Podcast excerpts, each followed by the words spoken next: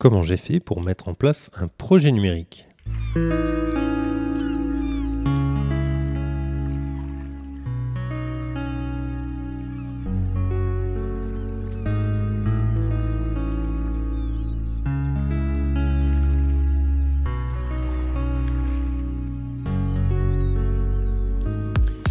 Bienvenue sur le rendez-vous du mercredi, le podcast qui t'aide à mieux gérer ton école, ton collège ou ton lycée. Je suis François Jourdain, je suis chef d'établissement d'une école et formateur. On se retrouve tous les mercredis pour partager nos astuces, nos expériences et rencontrer des personnes inspirantes. Et tu pourras retrouver tous les éléments et les références dont je parle pendant les épisodes sur le site www.coréfléchir.net.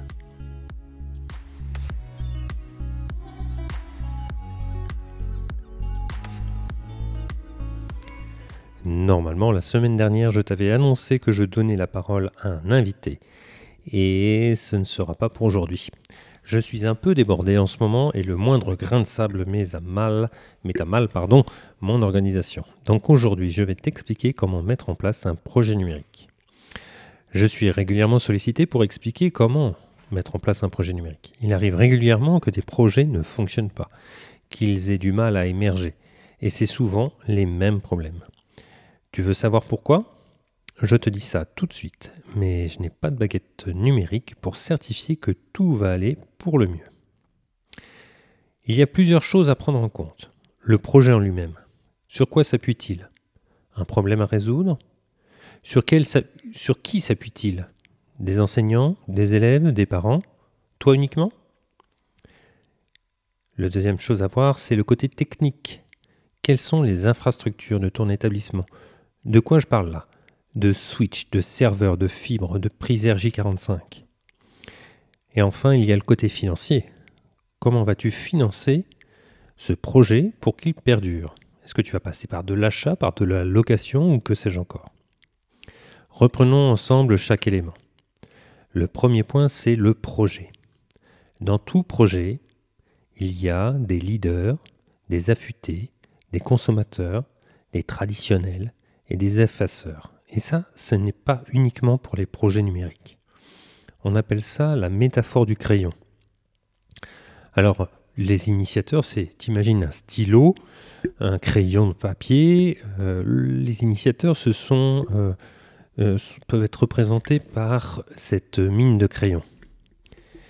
Et donc, ce sont les personnes qui vont être les premiers à tester et à adopter la technologie à documenter et à partager leurs pratiques. Vient ensuite les affûter. Eux, ils observent les, initiateurs, ils observent les leaders et ils vont adapter les meilleures idées. Ils vont adapter et développer pour euh, le plus grand nombre. Enfin, il va y avoir les acteurs, c'est-à-dire ceux qui utilisent la technologie et qui se sentent capables, ils sont accompagnés pour cela, ils sont aidés pour la mise en place euh, et la maintenance euh, des outils. Ensuite, vers la fin, le bout, du stylo, il y a les figurants, ceux qui vont suivre. Ils vont observer, ils ne vont pas prendre part euh, au développement du projet, ils vont regarder ce qui se passe. Et puis il y a les effaceurs, c'est-à-dire la gomme au bout du stylo du crayon papier. Hein, les effaceurs, ce sont euh, ceux qui vont euh, s'opposer à ton projet, hein, au projet de l'établissement, et qui vont démonter tout ce que les autres ont essayé de construire, et en particulier le travail des initiateurs. Alors il vaut mieux avoir à résoudre un problème plutôt que de chercher à convaincre des effaceurs. Prends le temps euh, d'identifier les leaders, les affûter, pour leur faire prendre conscience des problématiques des autres acteurs. Appuie-toi sur les traditionnels et les effaceurs pour définir les freins au projet. Mets en place une formation importante pour tous les enseignants, sous différentes formes. Tu peux utiliser la structure de Formiris pour tout ton établissement, en organisant plusieurs journées de formation tout au long de l'année. Tu peux aussi euh, utiliser les leaders qui vont, eux, proposer des formations sur des temps courts. Et puis enfin, tu peux aussi essayer d'organiser des moments euh, identifiés, euh, par exemple le vendredi de 12h30 à 13h20 on sait qu'on peut euh, trouver quelqu'un pour euh, nous aider dans, la découverte des, différents outils mis en place. Ah, N'oublie pas d'impliquer les personnes qui ne sont pas concernées par ton projet. Je m'explique. Euh, j'ai monté un projet numérique qui démarrait en CM1 avec les enseignantes. Et, mais je n'ai pas plus que cela impliqué les enseignants de CE2. Et pourtant, qui a été le plus sollicité par les parents? Les enseignants de CE2, voire même les enseignants de CE1. Et malheureusement, ils n'avaient pas les éléments pour répondre aux questions des parents. Maintenant, passons au point 2, c'est-à-dire la technique. Ne fais pas la passe sur un audit de ton établissement. Une infrastructure mal réalisée peut conduire à l'échec un projet. Selon la taille de ton établissement, cela peut prendre entre 2 heures et 2 jours, voire plus. Il faut chercher euh, les boîtiers qui vont être cachés dans les faux plafonds, les prises montées à l'envers, les câbles qui ne servent à rien, si tu as une baie, c'est-à-dire une armoire euh, pour tout ton réseau, hein, tous les câbles atterrissent dans ton établissement, et si cette baie, euh, cette sorte d'armoire ressemble à un plat de spaghettis, c'est qu'il y a de gros travail à faire. À la fin, tu dois avoir un plan de ton réseau, un plan, j'entends vraiment un plan avec une carte hein, de ton réseau, avec des câbles étiquetés ou des câbles au moins de couleurs différentes pour euh, savoir euh, d'où ils partent et où ils vont et à quoi ils servent. Donc quand tu ouvres une baie informatique, normalement, tous tes câbles sont bien rangés. Il n'y a pas, a pas de, plat de spaghetti euh, qui, qui débouche, qui sortent de, cette armoire. Ensuite, il y a le carburant, c'est-à-dire la connexion Internet. Oublie les, les box grand public. Hein, c'est source de problèmes infinis. Elles sont conçues pour euh, connecter euh, trois ou quatre appareils, certainement pas une centaine d'appareils en même temps. En fonction de l'opérateur, indique bien le nombre d'appareils susceptibles de se connecter et le type d'appareil. Alors c'est sûr, hein, une, très bonne connexion euh, Internet, hein, haut débit, voire très haut débit, bah, ça, coûte, ça coûte de l'argent.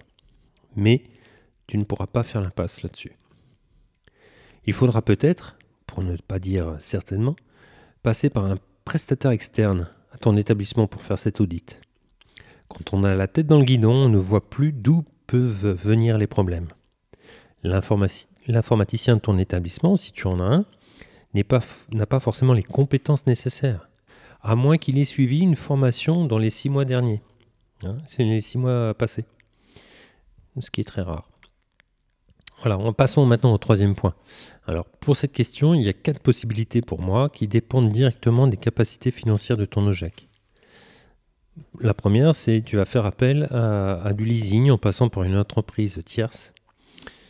Euh, c'est-à-dire que tu vas, euh, entre guillemets, euh, vendre trois fois le prix de, de l'appareil aux familles.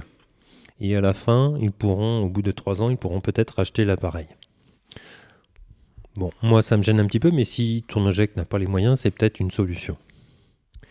La deuxième solution, c'est que ton OJEC achète et loue euh, les appareils aux familles. Dans ces deux cas, hein, euh, que ce soit du leasing ou, de la location euh, par l'OJEC, cela implique un contrat de location.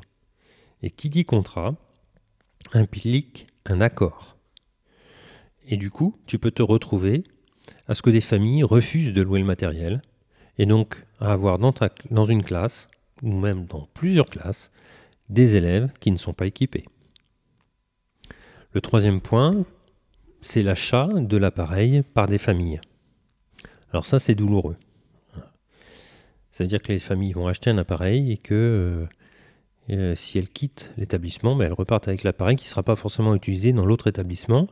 Et puis, euh, il y a des tas de familles qui vont te dire, mais moi je suis déjà équipé, je n'ai pas besoin de cet appareil. Donc c'est source de problème. Le quatrième point, qui me paraît peut-être le plus juste et puis euh, euh, celui qui pose le moins de problèmes, c'est la mise à disposition par l'OGEC. C'est-à-dire que ton OGEC va acheter le matériel et le mettre à disposition. Et pour cela, ça va impliquer d'ajouter dans le contrat de scolarisation une ligne mise à disposition du matériel. La première année, bah, tu peux peut-être négocier avec ton OGEC pour que ce soit une année blanche pour les familles. Et puis, euh, considérant que ces familles euh, qui, débutent le projet ben, essuient un petit peu les plâtres de la première année. En général, le matériel est amorti en trois ans. Et si tu prends une garantie euh, constructeur sur 3 ans, eh ben, comme ça tu es tranquille.